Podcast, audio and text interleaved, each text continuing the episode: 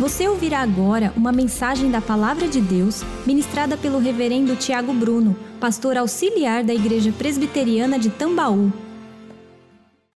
Quantos aqui, em algum momento de extremo desgaste no seu contexto circunstancial, no ambiente em que você vive, nunca parou para pensar: que vontade de ir embora deste lugar? Às vezes seria uma simples mudança de um condomínio por um, um vizinho chato, insuportável. Às vezes o contexto era mais agravante, uma mudança de cidade, quem sabe de estado. Mas outros, pelo cenário político e econômico do país, pensam: eu preciso ir embora para um outro lugar. Esta é uma realidade de milhões de pessoas, segundo o último relatório internacional das Nações Unidas de 2017 existem atualmente 258 milhões de imigrantes no mundo. Um número assustador. 80 milhões desses imigrantes vivem na Ásia, 78 milhões vivem na, Europa e 58 milhões vivem na América do Norte, Canadá e Estados Unidos. Muitos deles fugindo de circunstâncias adversas, em busca de uma condição de vida minimamente digna, tanto os outros como refugiados, porque foram expulsos da sua pró própria pátria. No lugar onde eles nasceram, tiveram as suas influências culturais, a sua formação, ali estão seus afetos, mas estão distantes do lugar onde eles aprenderam a amar e que trazem as suas raízes. Vivem ali com um sentimento estranho, mesmo tendo o suprimento cotidiano em uma condição muitas vezes incomparavelmente melhor do que a que eles tinham originalmente, eles sentem uma falta profunda do seu lugar de origem. Quando nós pensamos neste sentimento de não pertencimento e de falta de uma terra amada, nós olhamos para a nossa condição como cristãos. Nós que aqui estamos, uma maioria de brasileiros, eu acredito, ou tenho certeza, mas em algum momento sentimos também um desejo de mudarmos o nosso contexto, o nosso ambiente, ou aqueles que mudaram para o Brasil por alguma razão, e nós temos alguns membros da nossa igreja que são de outros países, também têm esse sentimento. Eu quero olhar para a palavra de Deus e trazer uma mensagem de encorajamento, que fala assim de peregrinação, que fala de estar num lugar que não é de origem, mas uma palavra de Deus para o nosso coração. Apocalipse, capítulo de número 20. Hoje nós terminamos na nossa escola bíblica dominical, na classe de escatologia, os últimos dias segundo Jesus e falamos sobre o novo céus e nova terra, a nova Jerusalém. Com essa verdade em mente, nós iremos refletir sobre a conquista final de todo verdadeiro cristão. Apocalipse 21, dos versos 1 a 6. Diz a palavra de Deus: Vi novo céu e nova terra, pois o primeiro céu e a primeira terra passaram e o mar já não existe. Vi também a Cidade Santa, a Nova Jerusalém, que descia do céu da parte de Deus, ataviada como noiva adornada para o seu esposo. Então, ouvi grande voz vinda do trono, dizendo: Eis o tabernáculo de Deus com os homens, Deus habitará com eles, eles serão povos de Deus, e Deus mesmo, mesmo estará com eles e lhes enxugará dos olhos toda lágrima, e a morte já não existirá. Já não haverá luto, nem pranto, nem dor, porque as primeiras coisas passaram. E aquele que está sentado no trono disse: Eis que faço nova todas as coisas. E acrescentou: Escreve, porque essas palavras são fiéis e verdadeiras. Disse-me ainda: Tudo está feito. Eu sou o Alfa e o Ômega o princípio e o fim. Eu, a quem tem sede, darei de graça da fonte da água da vida. O vencedor herdará essas coisas. e eu lhe serei Deus, e ele me será filho. Quanto, porém, aos covardes, aos incrédulos, aos abomináveis, aos assassinos, aos impuros, aos feiticeiros, aos idólatras e a todos os mentirosos, a parte que lhes cabe será no lago que arde com fogo e enxofre, a saber, a segunda morte. Vamos ler novamente todos juntos o verso 7. O vencedor herdará essas coisas, eu lhe serei Deus e ele me será filho. Que Deus abençoe a sua palavra. Feche seus olhos uma vez mais. Peça para Deus falar com você através da exposição da sua palavra, do texto sagrado. Senhor, nós te agradecemos pelo privilégio de estar em tua presença através de Cristo Jesus. Te louvamos por todos os cânticos, pela palavra lida, pelas orações, e neste momento em que nos debruçamos no texto sagrado, nós clamamos: fala conosco. Nós temos homens e mulheres de contextos mais distintos, em momentos diferentes da vida, mas que igualmente precisam ouvir a tua voz. Fala-nos, Senhor apesar da nossa limitação, por amor do teu nome, que possamos, ó Deus, sair deste lugar encorajados por tua palavra e fortalecidos, pensando e refletindo acerca da última recompensa que o Senhor dará aos teus filhos. Nós oramos com ações de graças, em nome do teu filho Jesus Cristo. Amém. Quando nós pensamos nas pessoas que vivem em lugares longínquos, e sentem falta da sua terra, da sua origem, nós podemos nos identificar com este momento que a igreja do Senhor estava vivendo. Quando João escreve o último livro das Escrituras em Apocalipse, ele estava no final do primeiro século, aproximadamente no ano 90 depois de Cristo. E os anos áureos da igreja já haviam passado. Nós já falamos aqui recentemente vocês lembram quando os discípulos permanecem em Jerusalém, por ordem do Senhor, e dez dias após a sua ascensão aos céus, o Espírito Santo desce ali em Pentecostes. Pedro prega um sermão glorioso. Após este sermão, três mil pessoas se convertem, são batizados, e ali a igreja em Jerusalém está vivendo uma lua de mel, comunhão, partir do pão, doutrina, todos tinham tudo em comum e não havia necessidade. Era de fato um ensaio do que será o céu na terra. A igreja vai crescendo, o Senhor vai multiplicando, e o texto sagrado diz que eles caíam na graça de toda a população de Jerusalém. Mas infelizmente, enquanto estamos aqui nesta terra e somos identificados como igreja militante, nós estamos lutando as batalhas do Senhor, nós somos lembrados que vivemos no mundo que jaz no maligno. E a igreja, a partir do capítulo 9 de Atos, ela começa a enfrentar hostilidade, ela começa a enfrentar perseguição, de modo que ela se dispersa e nós encontramos a primeira diáspora da igreja. E essa perseguição vai crescendo gradualmente no primeiro século, e no final do primeiro século, o Império Romano já tinha uma perseguição extremamente hostil para esses cristãos. De modo que quando Deus inspira a João a escrever esta carta, ele estava em uma ilha prisional chamada Patmos, preso por causa da palavra do Senhor, do testemunho do Senhor. E muitos outros irmãos estavam presos, possivelmente no dia do Senhor eles estavam adorando um dia semelhante como o que nós estamos aqui neste templo confortável ainda que alguns irmãos possam estar sentindo frio, outros calor, mas João estava ali, numa prisão, adorando, quando recebe a visão do Senhor, uma visão para encorajar a igreja e fazer com que aquela igreja entendesse a dinâmica de vida, o porquê estavam sofrendo o que sofriam, a hostilidade de Satanás contra a igreja do Senhor, o porquê que Deus permitiu que eles fossem perseguidos, presos e muitos mortos. E numa estrutura literária um pouco diferente, aqueles que estudaram Apocalipse aprenderam bem, então se você não entender essa mensagem, só perguntar quantos irmãos estudaram escatologia conosco, levanta a mão.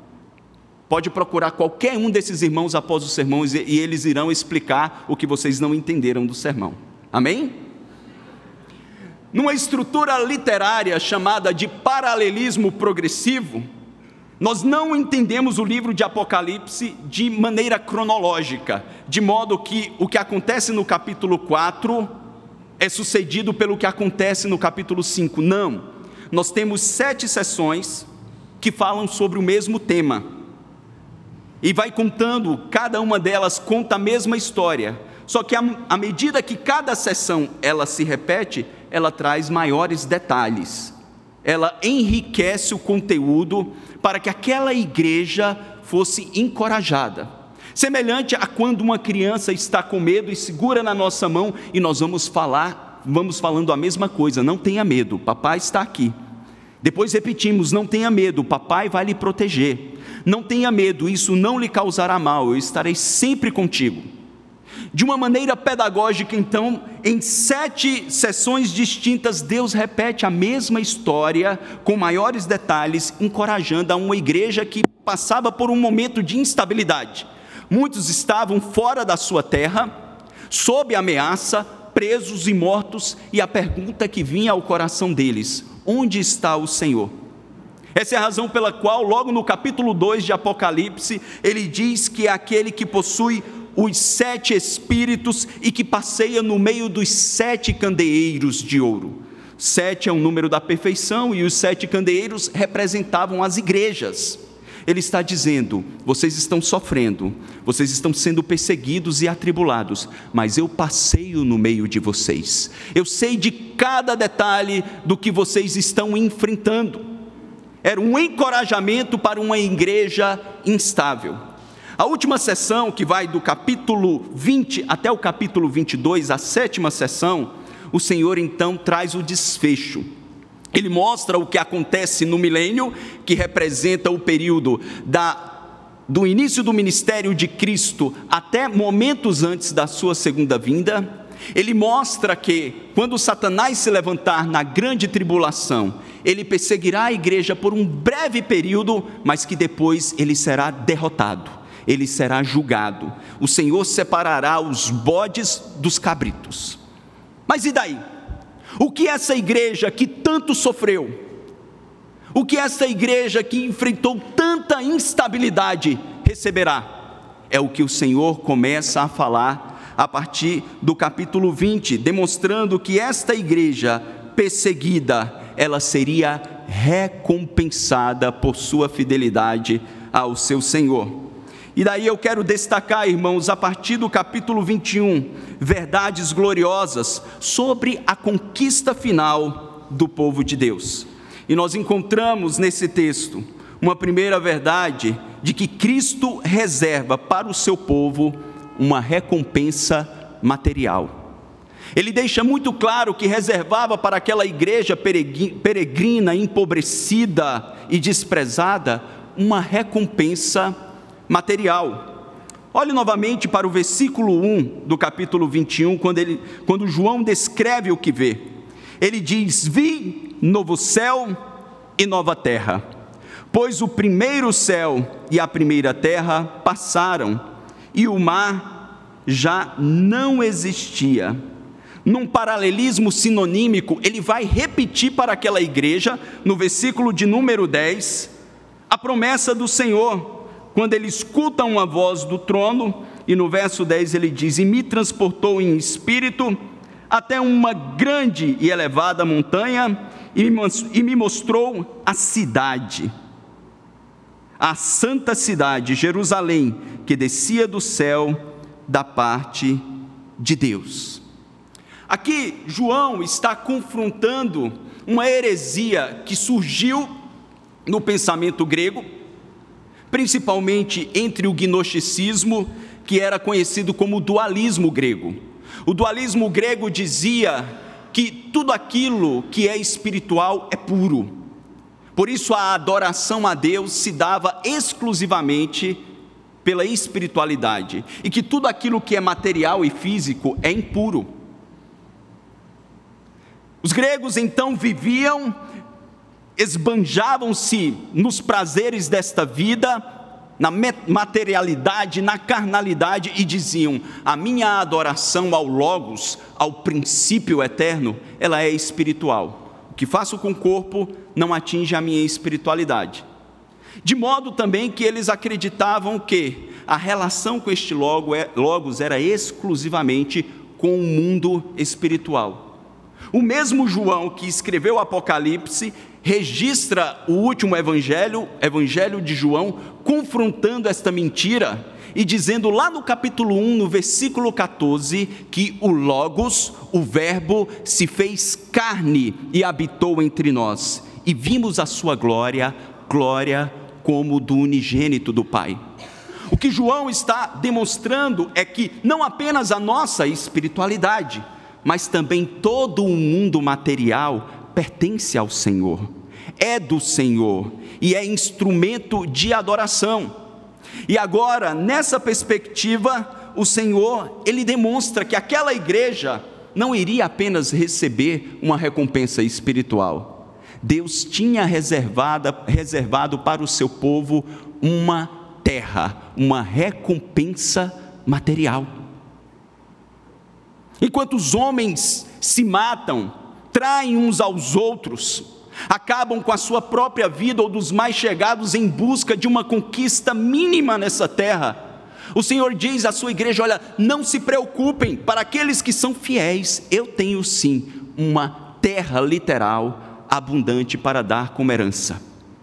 Isso não era novo, foi prometido ao primeiro patriarca, lá no capítulo 12 de Gênesis, quando o Senhor disse a Abraão: ele diz: Olha, sai da tua terra, da tua parentela, da casa do teu pai, para a terra que eu te mostrarei. Ali, quando Deus escolhe o primeiro homem, o primeiro patriarca, para ele ser o representante de todos os filhos da fé, Deus promete a Abraão um nome, uma descendência e uma terra literal. A grande questão, irmãos, é que Abraão andou sua vida inteira. E viveu como um imigrante, pois sendo de Ur dos caldeus, ele obedece à voz do Senhor e deixa uma cidade muito bem estruturada, de aproximadamente 200 mil habitantes, e vai viver como um nômade, mesmo tendo riquezas, mas ele não possui a terra que Deus havia prometido. Por quê? Será que a promessa de Deus havia falhado com Abraão? De modo nenhum. É porque esta promessa de uma terra literal que Deus tem para os seus, ela se cumprirá quando Deus, em poder e glória, retornar ou quando Cristo retornar nas nuvens, julgar vivos e mortos, e daí sim ele irá restaurar esta terra, estabelecendo a nova Jerusalém. Um dos grandes equívocos deste pensamento dualista é acreditar que Jesus veio redimir apenas a nossa alma. Cristo não veio redimir apenas a nossa alma, irmãos. Cristo veio redimir toda a criação. Se você abrir a sua Bíblia por um instante no livro de Romanos, no capítulo de número 8, Paulo deixa essa verdade muito clara a partir do verso 18. Romanos 8, 18. Porque para mim tenho por certo que as aflições deste tempo presente não são para comparar com a glória que em nós há de ser revelada, porque a ardente expectação da criatura espera a manifestação dos filhos de Deus, porque a criação ficou sujeita à vaidade, não por sua vontade, mas por causa do que a sujeitou, na esperança de que também a mesma criatura será libertada da servidão da corrupção, para que a liberdade da glória dos filhos de Deus. Porque sabemos que toda a criação geme e está juntamente com dores de parto até agora. E não só ela, mas nós mesmos, que temos as primícias do Espírito, também gememos em nós mesmos, esperando a adoção, a saber, a redenção do nosso corpo. Cristo, quando veio e cumpriu a sua obra no Calvário, bradando ao Pai, dizendo: Está consumado, Ali ele consumava o preço, o pagamento do preço pela redenção, não apenas da sua alma, meu irmão, mas também do seu corpo. E não apenas da nossa alma e do nosso corpo, mas de toda a criação. De modo que, quando nós olhamos para o texto sagrado e Deus conforta a sua igreja, Ele conforta a sua igreja dizendo: Olha, tudo aquilo que vocês não possuíram nesta terra, porque ela estava contaminada pelo pecado, porque os bens materiais, eles se corrompem e corrompem muitas pessoas, e eles são transitórios. Ele diz: Eu vos darei de modo pleno e perfeito na eternidade, quando essa terra for restaurada e ele estabelecer aqui novos céus e nova terra. De modo, queridos, que nós devemos, ao olhar para a nossa dinâmica de vida e o nosso serviço no Senhor, sermos lembrados que o nosso destino final não é o céu. Céu é estado intermediário, lugar onde os crentes ficarão entre a morte física e a segunda vinda de Cristo. Quando Cristo voltar nas nuvens com poder e glória, julgando vivos e mortos, ele trará dos céus a nova Jerusalém, cidade edificada não pelos arquitetos competentes desta terra, mas pelo próprio Deus, e ali nós viveremos eternamente. Quando nós olhamos para outros textos da palavra de Deus, nós nos alegramos e percebemos as características.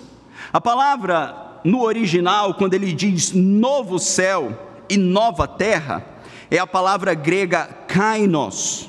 A palavra kainos, ela aparece 42 vezes e nós temos uma outra palavra chamada neos, que aparece 23 vezes.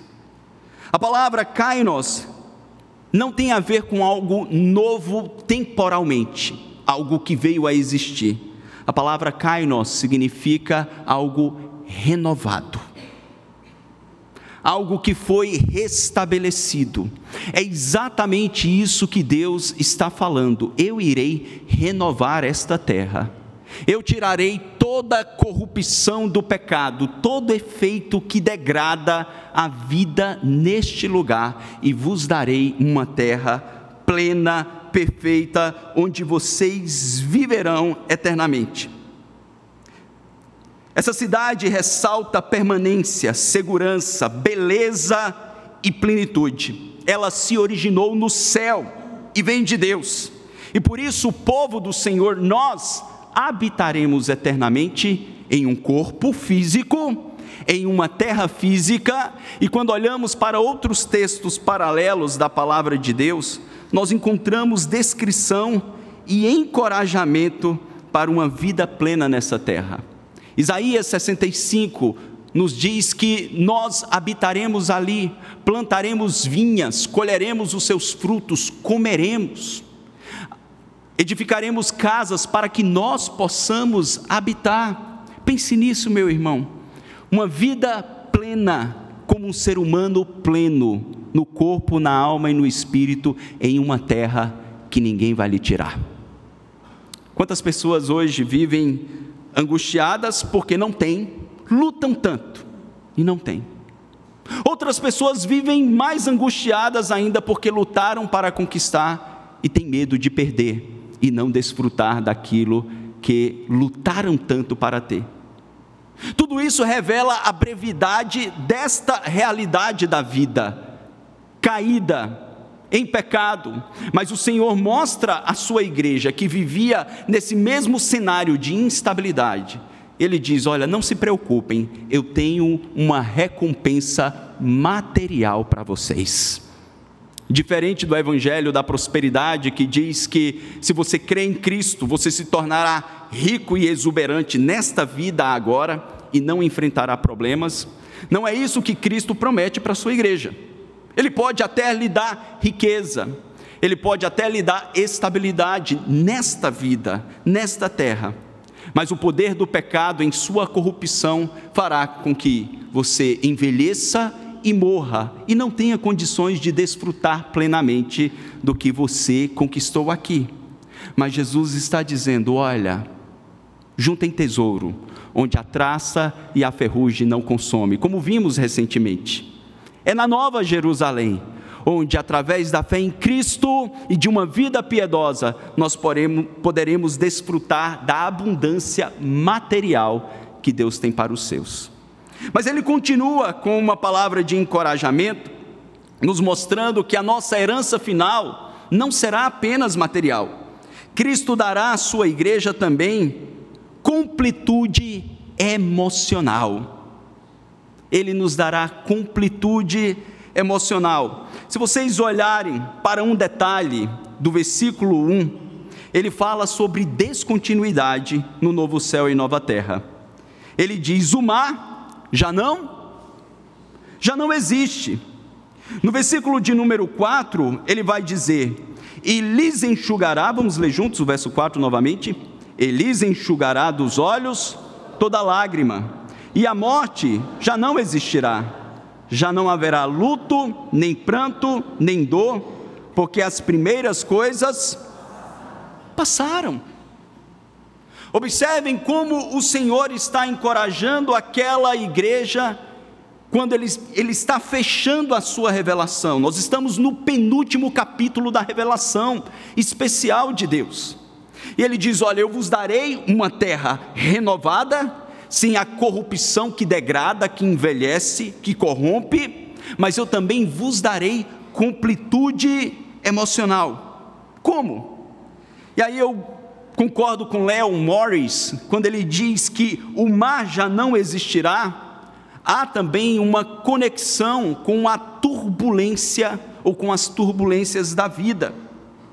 Em vários lugares na Escritura, irmãos, o mar ele simboliza tribulações e tumultos. Nós encontramos isso em Isaías 57, 20, quando o autor diz: Os ímpios são como o mar agitado que não podem descansar, cujas ondas lançam lama. E nós encontramos em outros lugares para este elemento de inquietação, de grandiosa causa de destruição e morte. Leon Morris diz que o mar, ele também tinha a perspectiva de dividir as nações, dividir os povos, separar. Alguns autores acreditam que na Nova Jerusalém, literalmente, nós não teremos mais o mar como possuímos aqui. Mas é bem verdade que nós encontramos alguns outros males descritos por João que não existirá no novo céu e nova terra e que nos dará felicidade. Porque do que adianta tantos homens que possuem tantos bens, mas são tão infelizes? Porque, como seres relacionais, nós descobrimos que os bens materiais não podem trazer completude ao ser humano. Essa é a razão pela qual tantos países de primeiro mundo estão no topo da lista de suicídio, porque eles possuem riquezas, mas são pobres relacionalmente, são infelizes, incompletos e percebem a falácia do materialismo, que os bens não preenchem o ser humano e, portanto, a vida não tem sentido, tiram a sua própria vida. A glória do novo céus e nova terra e da recompensa que receberemos das mãos do Senhor é que nós teremos abundância material na terra, mas teremos completude relacional. Os tumultos da vida serão extintos. E o que mais? No versículo 4 ele enxugará dos olhos toda lágrima. Ou seja, as dores e angústias que são consequências dos desgastes da vida, elas não existirão. Tudo aquilo que lhe faz chorar e sofrer hoje será expurgado, meu irmão. Algo mais, a morte também não existirá. Não haverá luto, nem pranto, nem dor porque as primeiras coisas já passaram. Esse é um retrato das ternas misericórdias de Deus estendido sobre os membros da família. Desde a queda, nós encontramos na vida de grandes homens de Deus, por mais que eles se esforçassem, dores e sofrimentos. Por mais que nós nos esforcemos para viver uma vida íntegra, nós encontramos desde os patriarcas problemas e angústias surgindo na sua própria família. Quantas dores provou Abraão em consequência dos tumultos familiares ali das suas esposas, Ismael e Isaac. Quantos problemas o próprio Isaac sofreu pelo desgaste entre os seus dois filhos, Isaú e Jacó. Quando nós olhamos então para os filhos de Jacó, nós percebemos quanto sofrimento. Para a família de Davi, todas as famílias na Escritura, dos homens de Deus que se tornaram heróis e que a dinâmica familiar é descrita, nós encontramos angústia, sofrimento, separação e desgaste, mesmo fazendo parte da família da aliança. Porque esta é uma realidade dos efeitos noéticos do pecado. Ele atinge, o pecado atinge a nossa cognição e atinge os nossos relacionamentos. Sabe qual é a conclusão que nós chegamos? Que por mais que nós nos esforcemos nessa terra, para sermos os melhores maridos, as melhores esposas, os melhores pais, os melhores filhos, nós nunca seremos plenos relacionalmente nessa configuração, porque ainda habita o pecado em nós. Por isso, não precisamos deixar que um sentimento de frustração e impotência nos tome porque esta é a realidade no mundo caído. Devemos ter a consciência de que nós estamos sendo transformados de glória em glória, assim como a criação está sendo redimida, Deus está nos redimindo do poder do pecado através dos nossos relacionamentos, na família, no trabalho, na sociedade, e chegará um momento onde Cristo voltará com poder e grande glória, e além de lhe dar uma nova terra, Ele vai lhe dar emoções plenamente restauradas e perfeitas.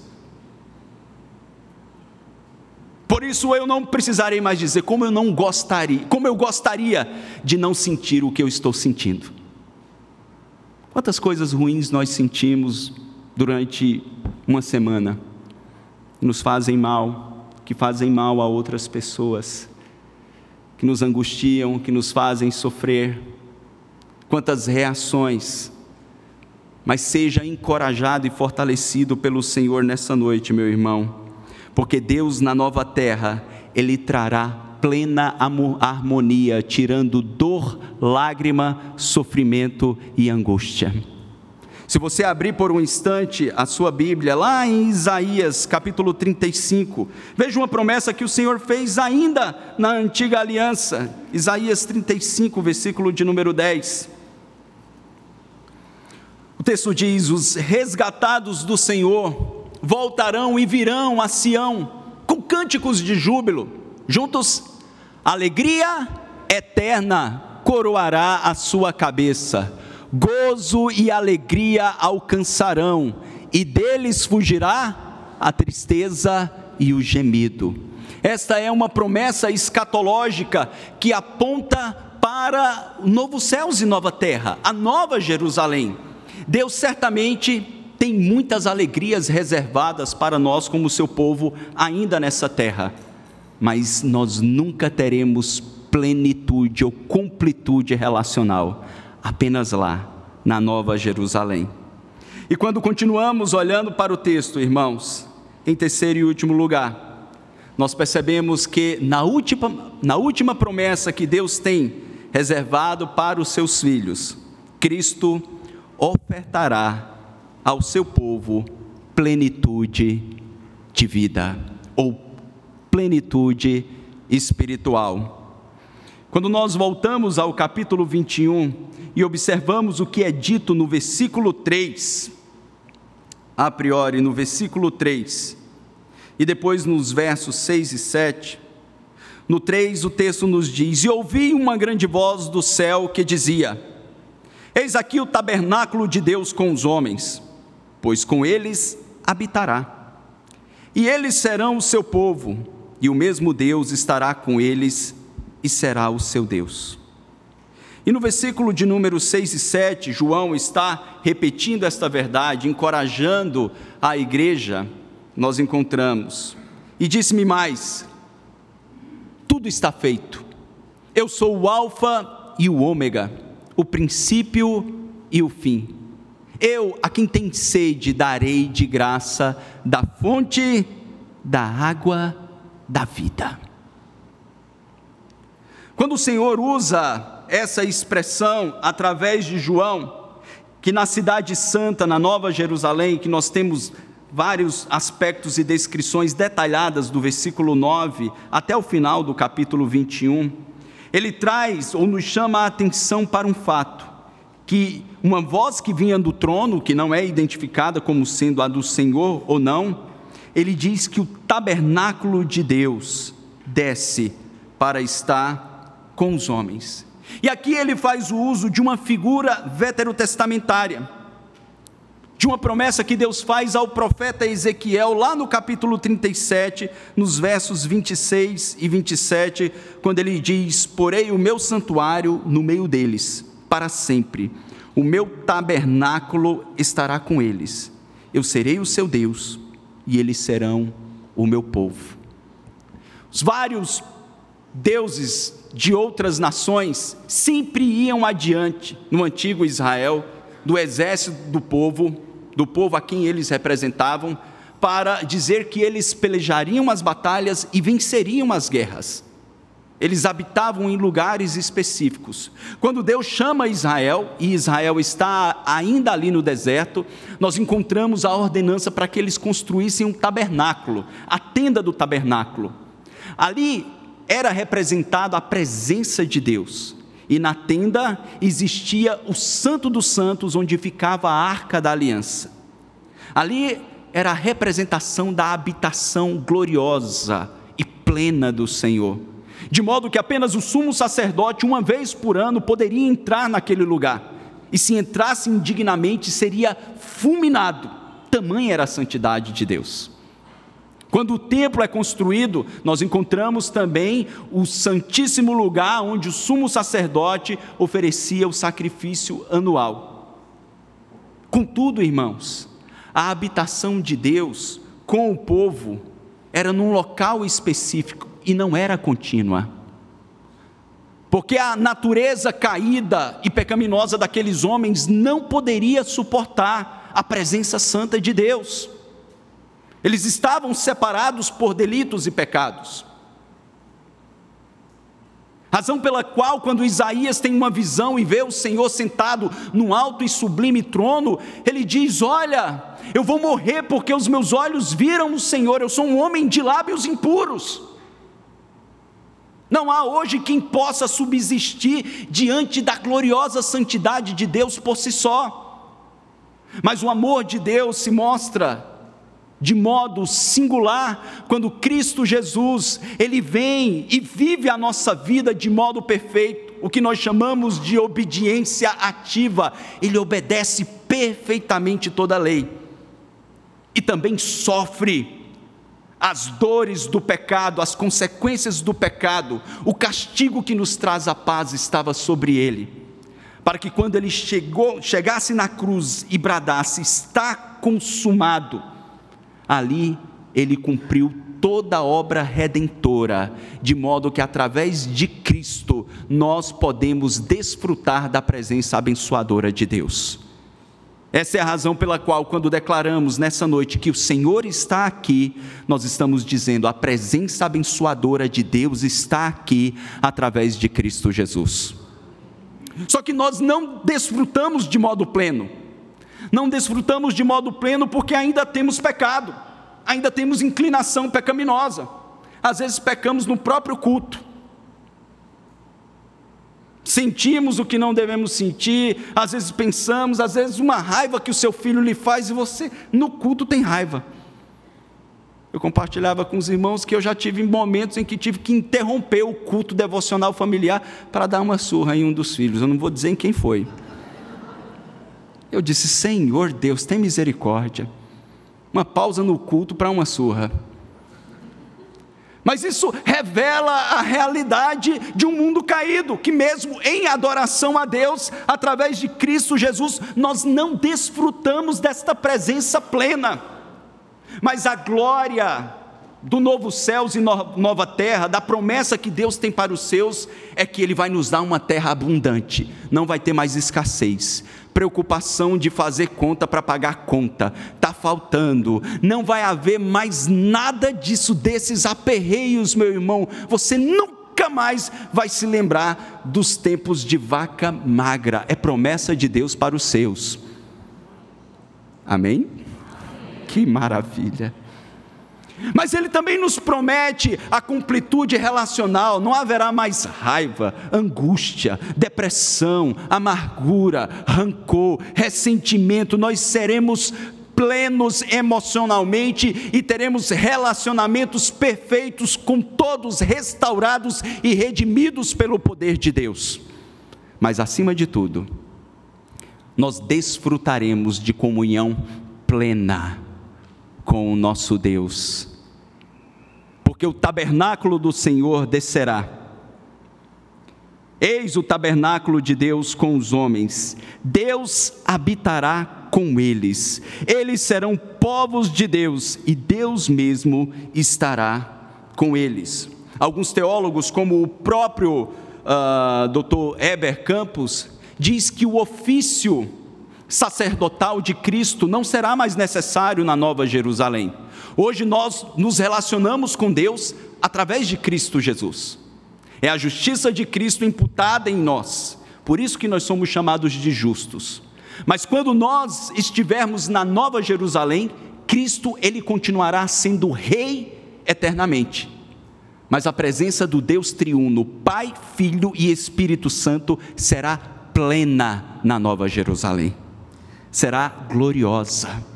Será deleitável. Nós iremos provar na integralidade aquilo que a primeira pergunta do breve catecismo de Westminster diz: qual é o fim principal do homem? Glorificar a Deus e gozá-lo para sempre. Nós iremos nos deleitar na presença abençoadora de Deus.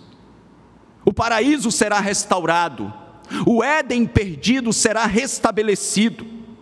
O prazer que Adão e Eva tinham em todos os dias na viração, comungar com Deus, se deleitar em Deus, desfrutar da presença abençoadora de Deus, será restabelecido.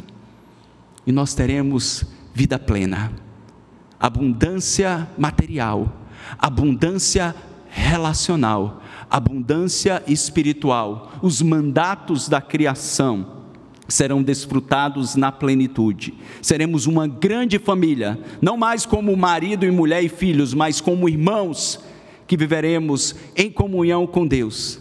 A criação viverá harmonicamente, todos restabelecidos, e nós adoraremos a Deus na beleza da sua santidade iremos viver aquilo que Jesus disse lá no Evangelho de João, capítulo 17, para nós encerrarmos. Quando ele faz a sua oração sacerdotal, antes de ir cumprir o que Deus havia determinado como o preço pela nossa redenção, ele diz: Pai, capítulo 17, verso 1 Pai, é chegada a hora, glorifica a teu filho, para que o filho te glorifique a ti. No versículo 2 ele declara: Assim como lhe conferistes autoridade sobre toda a carne, a fim de que ele conceda a vida eterna a todos que lhe deste. E o verso 3, todos juntos: E a vida eterna é esta, que te conheçam a ti único Deus verdadeiro e a Jesus Cristo a quem enviaste. A vida eterna não é apenas existência eterna, porque muitas pessoas, em alguns contextos de vida, existir, na verdade, é um castigo e não um deleite. Existem pessoas em condições extremas de vida que o maior desejo delas seria morrer para ter as suas dores aliviadas. Por isso, o conceito bíblico de vida eterna não é meramente de existência ininterrupta. O conceito bíblico de vida eterna é comunhão e intimidade com o seu Criador, deleite na presença de Deus através de Cristo Jesus. Nós já desfrutamos de vislumbres da vida eterna, porque a vida eterna é conhecer a Deus através de Cristo Jesus. E nós, pela graça de Deus, já fomos alcançados. Razão pela qual, mesmo quando os bens materiais nos faltam, nós podemos ter contentamento, Razão também pela qual, mesmo quando as nossas emoções não estão bem, os nossos relacionamentos às vezes estão um fracasso, nós podemos ter a paz que excede todo entendimento, porque ela emana de um relacionamento com Cristo Jesus que está acima de todas as coisas. Mas haverá um dia, meu irmão, em que tudo isso vai passar. E que aqueles que creram em Cristo Jesus e o confessaram como Senhor e Salvador de suas vidas, que sofreram, que foram perseguidos e afligidos, eles receberão uma recompensa plena para viver nessa terra restaurada, com abundância material, com abundância emocional e com plenitude espiritual. Que essas verdades nos encorajem a cada dia.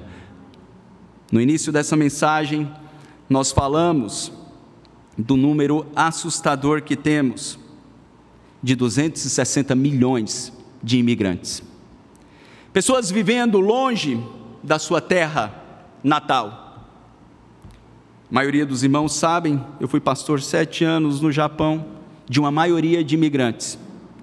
E era interessante perceber que eles gostavam da organização, da boa infraestrutura, do conforto que o país proporcionava, mas sentiam uma saudade absurda das suas terras de origem os brasileiros do Brasil, hispanos da América Latina, até africanos da sua terra, as coisas mais simples, mas que revelavam as suas origens.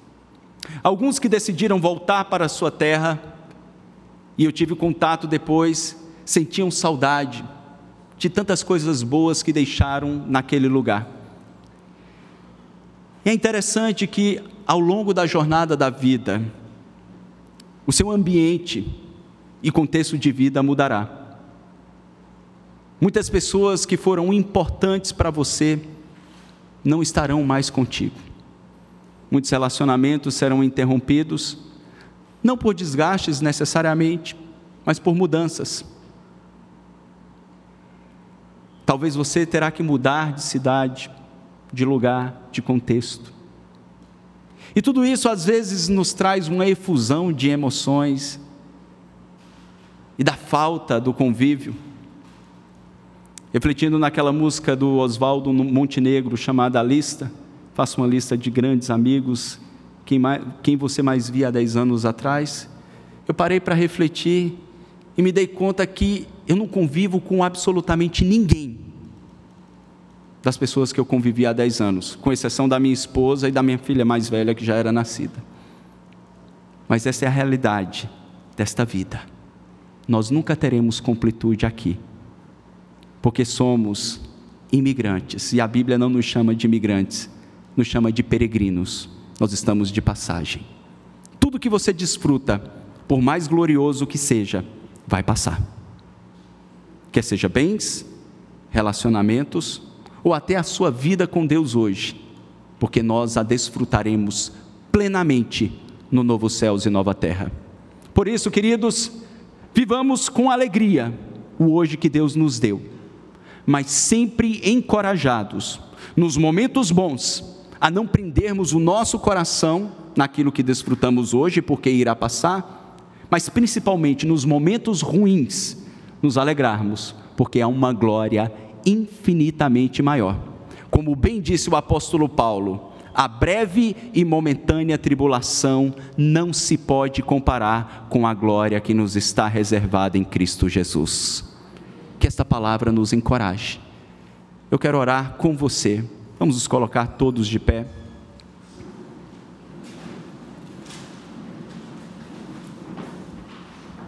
E às vezes nós permitimos que as angústias de nossa peregrinação nos roube a paz, nos roube, nos roube a alegria em Deus. Nessa noite o Senhor te faz lembrar, meu irmão, Ele tem uma bela recompensa material, relacional, espiritual para todo aquele que nele crê. Por isso, se você não teve a oportunidade ainda de confessar a Jesus Cristo como teu Senhor nessa noite, o Senhor, ele traz esta palavra ao seu coração. A Bíblia diz que se com a tua boca confessares que Jesus Cristo é o Senhor e no teu coração credes que Deus o ressuscitou dentre os mortos, você será salvo. Não são as suas boas obras, mas é o sacrifício de Cristo na cruz que nos garante a vida eterna, a salvação e o deleite na nova terra que Ele tem preparada para os seus. Oremos juntos. Maravilhoso Deus, nós te louvamos, porque tantas vezes, enquanto andamos nessa terra, como peregrinos, não como imigrantes, mas como peregrinos. Nós nos maravilhamos com o que desfrutamos aqui e esquecemos que estamos de passagem. Essa terra não nos pertence plenamente da maneira como ela está, mas haverá um dia em que o Senhor voltará. O Senhor voltará com poder e grande glória. Nas nuvens, o Senhor julgará vivos e mortos dará um corpo de glória aos teus filhos, incorruptível, e daí a nova Jerusalém descerá do céu. Ali nós iremos receber do Senhor a recompensa, podendo ouvir dos teus lábios: servo bom e fiel, foste fiel no pouco, sobre o muito te colocarei. Ali teremos a nossa casa, ali comeremos, beberemos alegremente.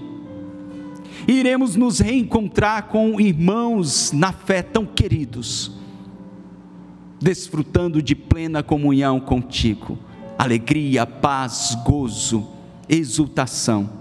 E, acima de tudo, a tua presença gloriosa se manifestará continuamente em nós, o teu gozo, a tua paz que excede todo entendimento.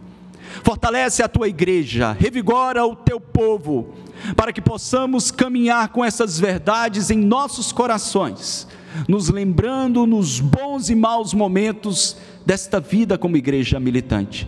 Te pedimos isso em nome e para a glória de Cristo Jesus.